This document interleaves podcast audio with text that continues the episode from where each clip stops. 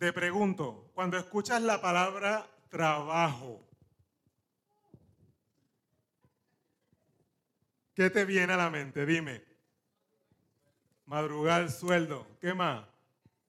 Cansancio. Katy, ¿qué te viene? Cansancio, chavo. ¿Qué más? Trabajo. Una más. Esfuerzo. Una última por allá por los bliches. Trabajo.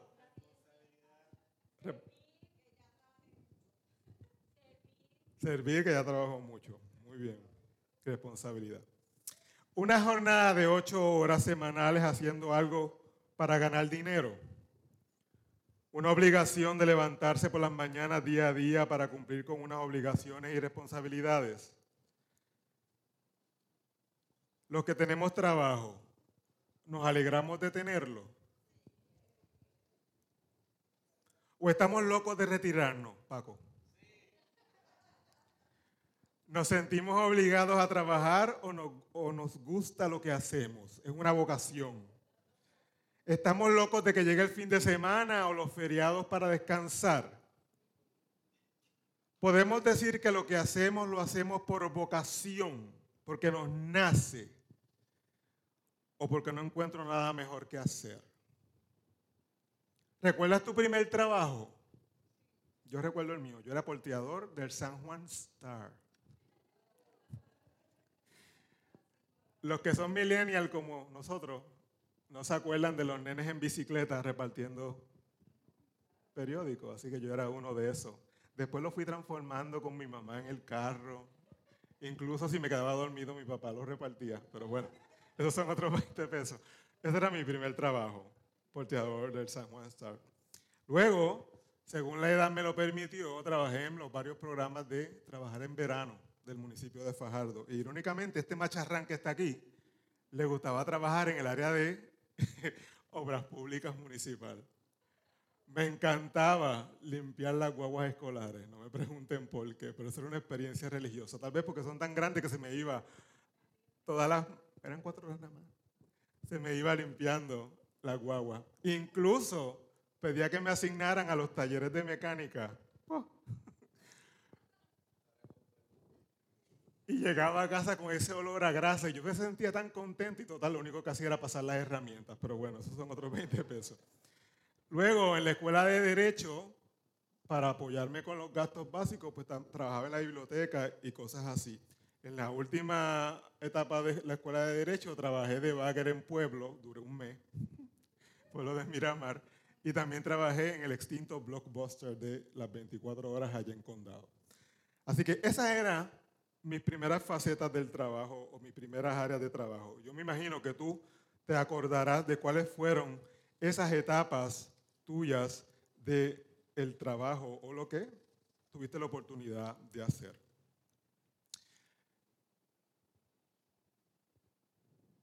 Tengo que decirles que cuando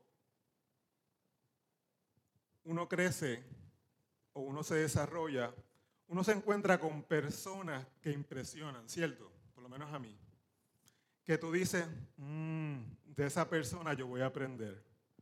Pero también tú, hay personas que tú dices, mm, de esa persona yo no quiero aprender. Y de esas personas uno puede saber, eso es trabajar duro. Eso es trabajar. Mi papá era workaholic. Y yo aprendí que yo no quería ser workaholic a ese nivel, porque yo no lo, no lo veía cuando se iba y tampoco lo veía cuando, se le, cuando llegaba, perdón, porque se iba muy temprano y llegaba muy tarde. Pero a mí nunca me faltó nada, buen proveedor, pero yo no quisiera ser a ese workaholic, A, ese, a ese nivel.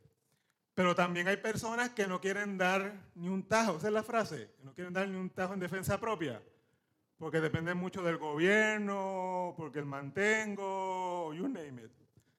Pero a lo que voy es que cuando hablamos del tema del trabajo, en nuestra vida vemos personas, experiencias, situaciones, para bien o para mal. Y los bleachers, aquellos de ustedes que están retirados y retiradas, si es que ese es el caso, echan de menos esos tiempos de la fuerza laboral, lo echan de menos, lo extrañan. Extrañan el trabajo, la responsabilidad, la pachanga, la gente, whatever, todo. Se extraña. Actualmente, luego del retiro, de la jubilación, trabajan. Trabajan en sus casas. Se envuelven en servicio. Hacen algo con sus vidas, además del chinchorreo los domingos después del servicio.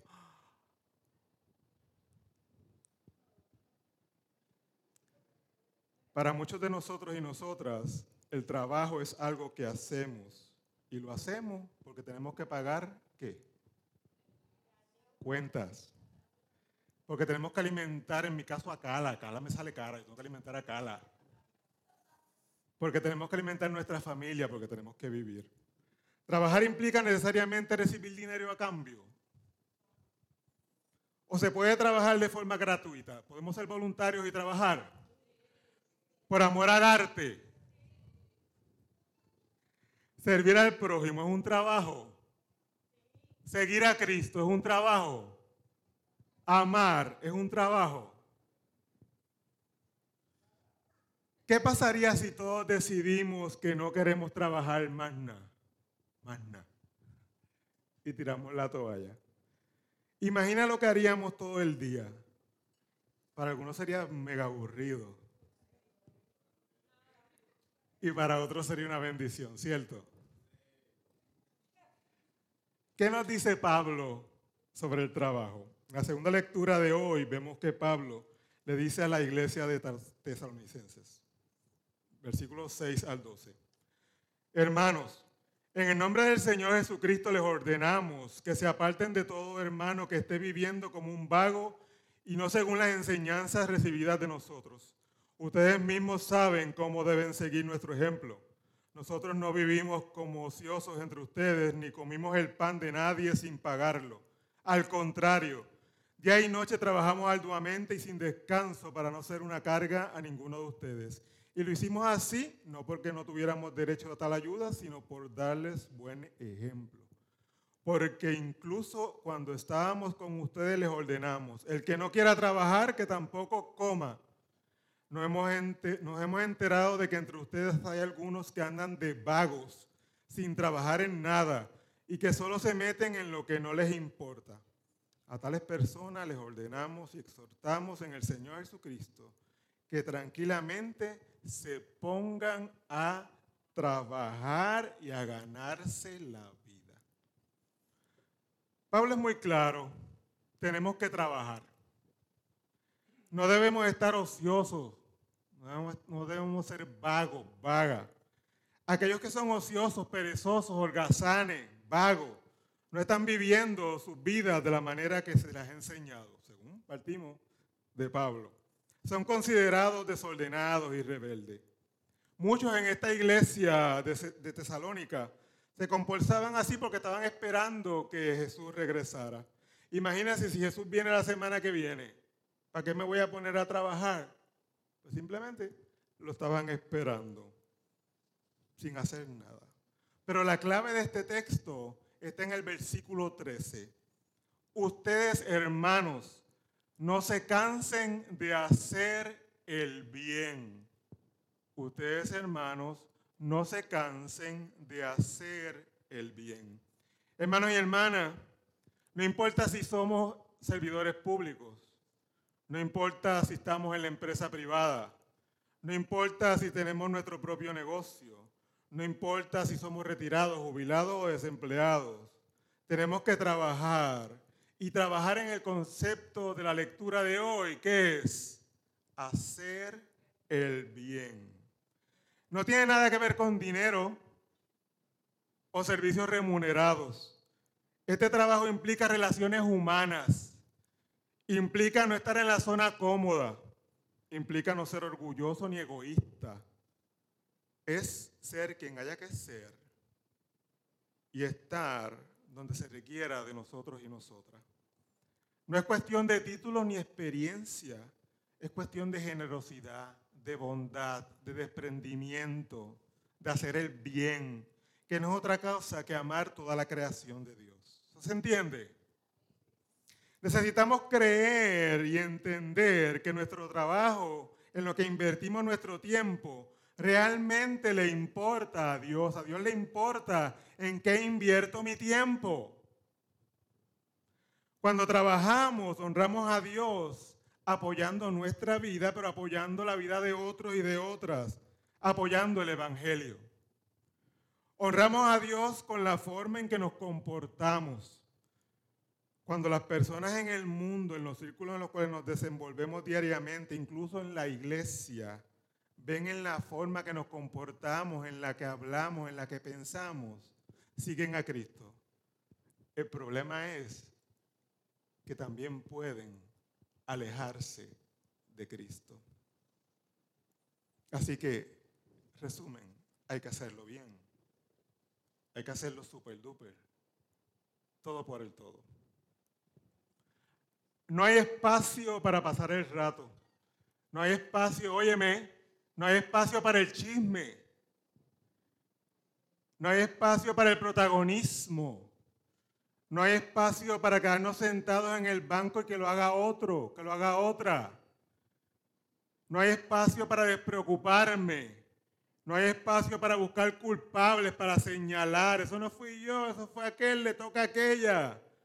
Hay que trabajar activamente y hacerlo bien. Y cuando digo todo esto es aquí, fuera de aquí, si me ves en casa, en tu trabajo, en tu escuela, donde sea. ¿Qué hay que hacer? ¿Qué es lo que hay que hacer? Aquí estoy. Aquí estoy yo. ¿Qué hace falta? Cuenten conmigo. Hoy doy mi tiempo, hoy doy mi tesoro, hoy doy mi talento. Yo sé que disfrutar la vida es buena, pero sacarle provecho a nuestra vida siendo agente de cambio es mucho mejor, según yo.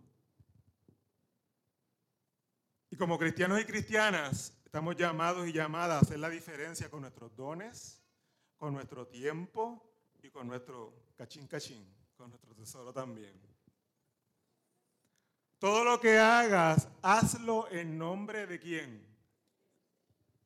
Ay, eso sonó bonito otra vez. Todo lo que hagas, hágalo en nombre de quién. De Dios.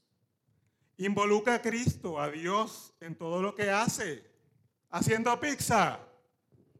Involucra a Dios. Atendiendo teléfono. Involucra a Dios. Haciendo bizcocho. Involucra a Dios. Enseñando ciencia. Mirando los planetas. Involucra a Dios. Bregando con fondos involucra a Dios. Etcétera. Ustedes entienden. Involucra a Dios. El mal solo se vence haciendo el bien. El mal solo se vence haciendo el bien. Y el bien se hace desde que me levanto por la mañana y digo que bueno estoy Hoy voy a dedicarme por entero a Cristo Jesús. Salga por donde salga. ¿Se entiende? Sí. Como seguidores de Cristo, debemos representarlo en nuestro carácter, en nuestra conducta, pero sobre todo en nuestra conversación. Si crees en Cristo, como que se te note. Es un sticker que me gusta mucho. Si crees en Cristo, que se te note. La vagancia indica que, somos, que no somos confiables y que no somos de confianza. Qué fuerte, pastor. No soy confiable ni de confianza si no quiero hacer nada. Y quiero ser vago, vaga en casa. Y dedicarme a mí más nada. Qué fuerte. Pero ¿qué quieres que te diga si desperdiciamos el tiempo que Dios nos ha prestado, prestado, cuando hablamos de la mayordomía del tiempo, ¿qué quieres que te diga si utilizo ese tiempo? Valga la redundancia para perder el tiempo. Y no es para dedicárselo al Señor. Con todas las cosas que puedo hacer para ser testimonio viviente. Pastor, ¿y cómo haciendo, cómo hago esto? Cumpliendo, siguiendo, obedeciendo el deber más profundo de un cristiano, de una cristiana. Amar a Dios sobre todas las cosas. ¿Y qué más? Y al prójimo como uno mismo. Amén. Cuando hablas del hermano, cuando miras sobre el hombro de la hermana, cuando saboteas el trabajo del hermano, cuando te haces de la vista larga, cuando guardas silencio, cuando eres parte del problema, no estás amando al prójimo, ¿o sí? Y esto es en la iglesia, en el trabajo, en la escuela, en tu casa, en tus relaciones, donde sea. Mientras Pablo confronta a esta iglesia entre trabajadores y holgazanes, Jesús en el Evangelio de la mañana de hoy estaba enfrentando los peligros de las falsas seguridades y de los falsos profetas.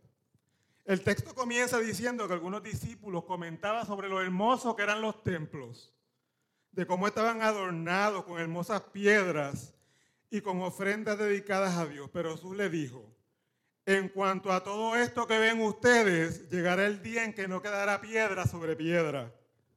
Todo será derribado.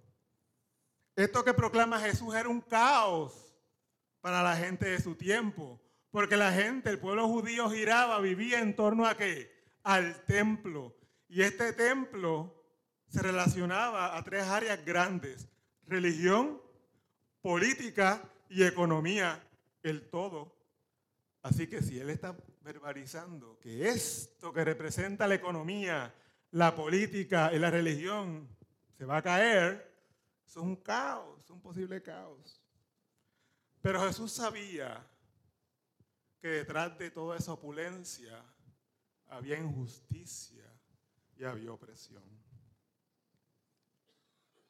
Jesús nos da el ejemplo de algunos que estaban fijados en este templo y buscaban su seguridad y su fe plenamente en una estructura, en esa estructura que muchas comunidades de fe hay hoy día que se enfocan en lo bonito de los templos, en lo grande de la estructura, en lo espacioso de los estacionamientos, en los altares hermosos, en la iluminación, en la música, en los pisos brillantes. Pero desde el púlpito hay mensajes vacíos. Desde el púlpito no hay palabras de vida. Desde el púlpito no hay palabras de reconciliación. Estructura versus vida. Jesús les advierte de la destrucción de la estructura en la que basan su seguridad del templo y de paso les advierte de los falsos profetas. Específicamente en ese versículo 8 dice, tengan cuidado, no se dejen engañar, les advirtió Jesús. Vendrán muchos usando mi nombre y dirán, yo soy. El tiempo está cerca. No lo sigan ustedes. Que muchos hombres y mujeres se autoproclaman apóstoles. ¿Ustedes lo han escuchado? Apóstoles. Yo soy el apóstol, el apóstol. Yo soy el siervo de Dios. Yo soy, yo soy. Tanto en la televisión como en la radio, como en las redes sociales. Un montón gritando a los cuatro vientos que Cristo viene pronto. Lo vemos en los carros bien grandes, en los cristales de atrás, cuando te hacen el corte de pastelillo, tú te hacen el corte de pastelillo, pero al frente dice, Cristo viene pronto. Y lo único que hacen es asustar al pueblo. Lo único que hacen es condenar al pueblo. Lo único que hacen es juzgar al pueblo. Lo único que hacen es señalar al pueblo asignan responsabilidad de los fenómenos meteorológicos, de las pandemias a las minorías. Si fuera por todo lo que escucha, los homosexuales son los culpables de cuanto terremoto y de cuánta pandemia existe. Ciertamente va a haber fenómenos meteorológicos, ciertamente va a haber muchas pandemias más, las que hay las que vendrán con vacunas y sin vacunas, ciertamente los va a haber. Pero Jesús no está hablando en este texto del final de los tiempos, y esto no es un estudio bíblico, no me voy a ir por ahí, pero no está hablando del final de los tiempos, está hablando del final de una época, de un ciclo, de un ciclo. Jesús describe una sociedad que se llena de odio y se llena de violencia, como la nuestra. Una sociedad que se llena de odio y de violencia. El odio y la violencia que Jesús describe afecta no solo las relaciones entre países, sino un sistema de justicia y también las relaciones personales entre padres, hermanos, parientes, amigos, que se pelean y se traicionan. Te pregunto, te pregunto, ¿has tenido momentos de gran angustia en lo que sentiste o sientes que tu mundo se acaba? ¿Has sentido que tu vida es como un terremoto que te mueve los cimientos? ¿Has sentido que tu corazón se inunda o que te caes por un vacío, por un precipicio? Todos pasamos por momentos, por angustia, por noches oscuras. Puede ser por la muerte de un ser querido, que perdemos un trabajo, nos da un diagnóstico XYZ, algo pasa en el trabajo, etc. Podemos sentir la misma angustia cuando se quebranta un vínculo familiar, hay un divorcio, una separación, alguien se va de Puerto Rico, no sabemos de X o Y persona. Y esos son momentos de terremoto, esos son momentos de angustia, esos son momentos de oscuridad quedamos aturdidos, miramos alrededor y solo vemos ruinas, destrucción. Y claro que en esos momentos podemos pensar, este es el fin del mundo, es el fin de mi mundo, del mío. Pero en esos momentos es que debemos aferrarnos a Cristo y detectar a esos falsos profetas. A los falsos profetas que les gusta asustarnos, especialmente en momentos de sufrimiento y de conflicto.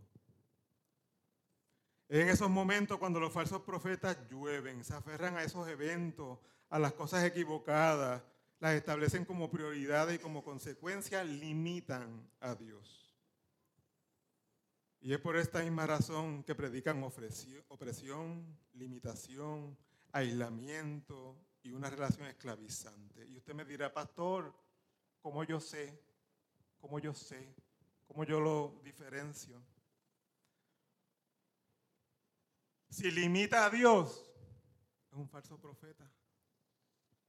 Si juzga desde un púlpito como este, si juzga, si señala, si oprime, si separa, si limita, si manipula a Dios, a Cristo, si lo mete en el bolsillo, si lo saca cuando le da la gana, para mí es un falso profeta. Si esclaviza, si dice quién sí, quién no llega al altar, si dice quién sí, quién no puede predicar, si dice quién sí, quién no puede hacer una lectura, si dice quién sí, quién no puede servir en una iglesia, para mí es un falso profeta. Porque limita, porque separa, porque juzga, porque oprime.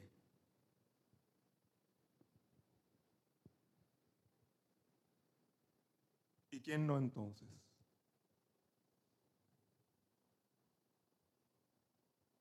¿Quién dice la verdad? ¿Quién dice la verdad? ¿Quién habla de Cristo? Hay una diferencia a quien, a quien dice yo tengo la verdad La diferencia de pararme aquí y decir, yo tengo la verdad. A yo pararme aquí y decirle, hermano y hermana, yo vengo a hablar de quien tiene la verdad, que es Cristo.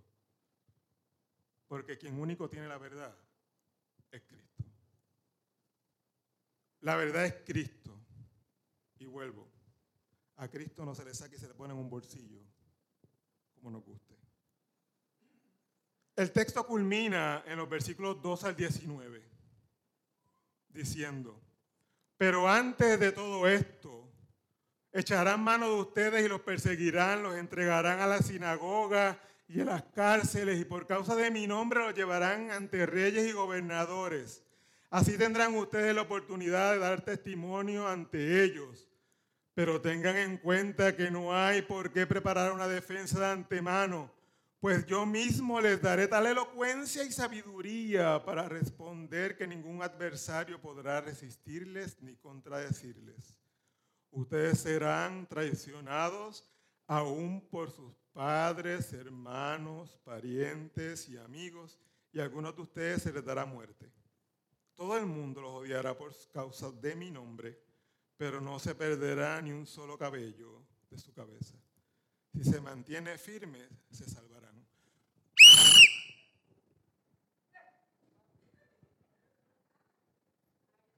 A los, de la, a los de la transmisión le exploté los oídos, ¿verdad?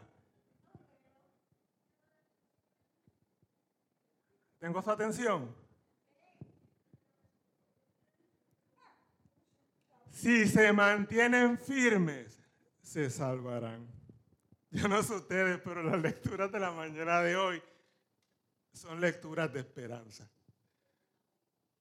Son lecturas llenas de esperanza. La semana próxima celebramos la fiesta de Cristo Rey, Cristo Rey de todas las naciones, Rey del universo. Y luego vamos a comenzar la celebración del Adviento. Lo que es verde hoy no lo vamos a ver por muchas semanas después. Va a cambiar los colores, cambia la música, cambia la predicación, cambia los temas, va a haber arbolitos, va a haber bombillitas, cambia el tema de las prédicas, cambia todo. Allá afuera ya comenzó la Navidad, aquí todavía, pero allá afuera va a comenzar, comienza la Navidad cada día más temprano, compramos regalos desde ya, ya gastamos el bono, cambiamos nuestra ajuar, etcétera, etcétera, etcétera, pero antes de llegar allí,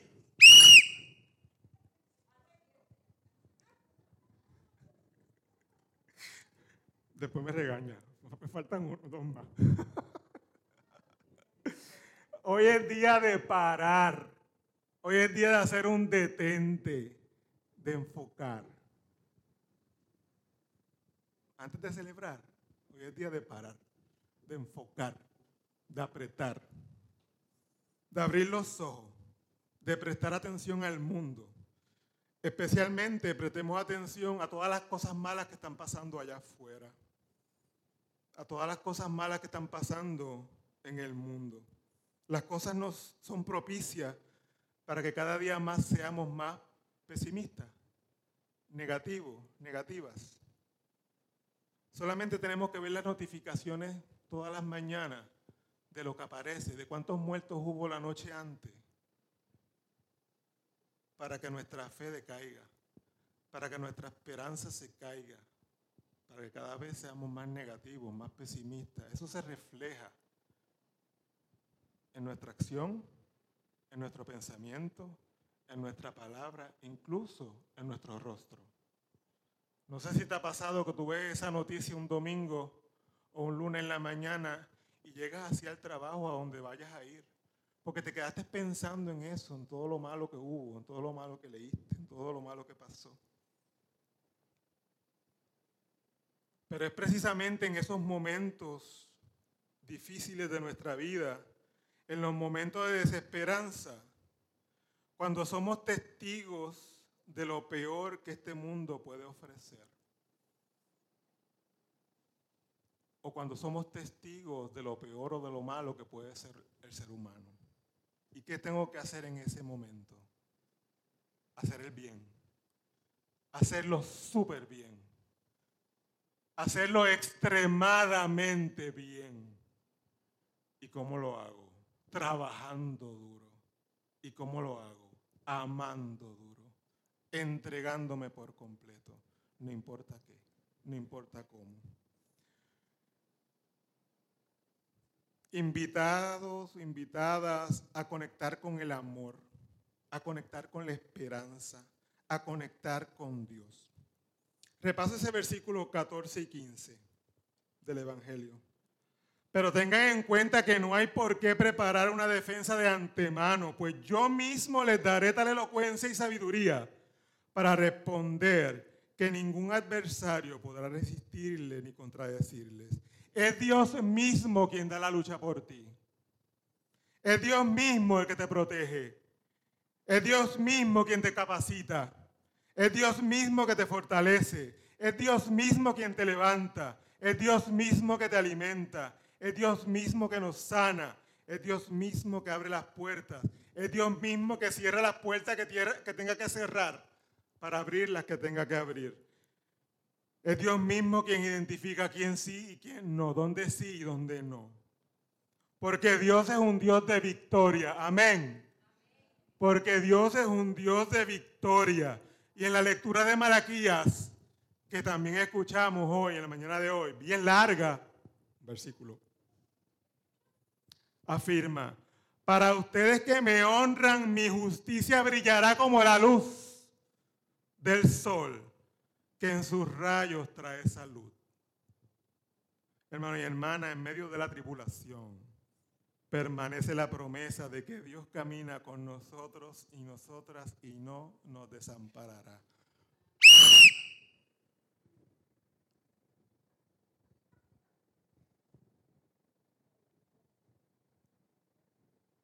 Cristo es siempre fiel. Dios es siempre fiel y siempre lo será. Hermano y hermana, yo te invito a que no abandones este templo en la mañana de hoy sin agarrarte de Dios de la vida, del Dios de la esperanza, del Dios de la misericordia, del Dios de la paz, del Dios del amor. Renueva tu compromiso con Cristo y vive. Renueva tu compromiso con Cristo y trabaja haciendo el bien. No importa qué. Llevando su palabra testificando su grandeza. Y tú que me ves o que me verás a través de las redes sociales, clama a Dios, abre tu corazón, entrégate al Señor, entrégate a Dios, entrégate a Cristo y permite que el Espíritu Santo fluya. Whatever that means. Pero pídele que fluya. Porque Cristo es un Cristo vivo. Dios es el Dios de la vida y te ama, no importa qué aférrate a Dios, aunque sientas que te lanzas a un vacío sin paracaídas, porque Dios mismo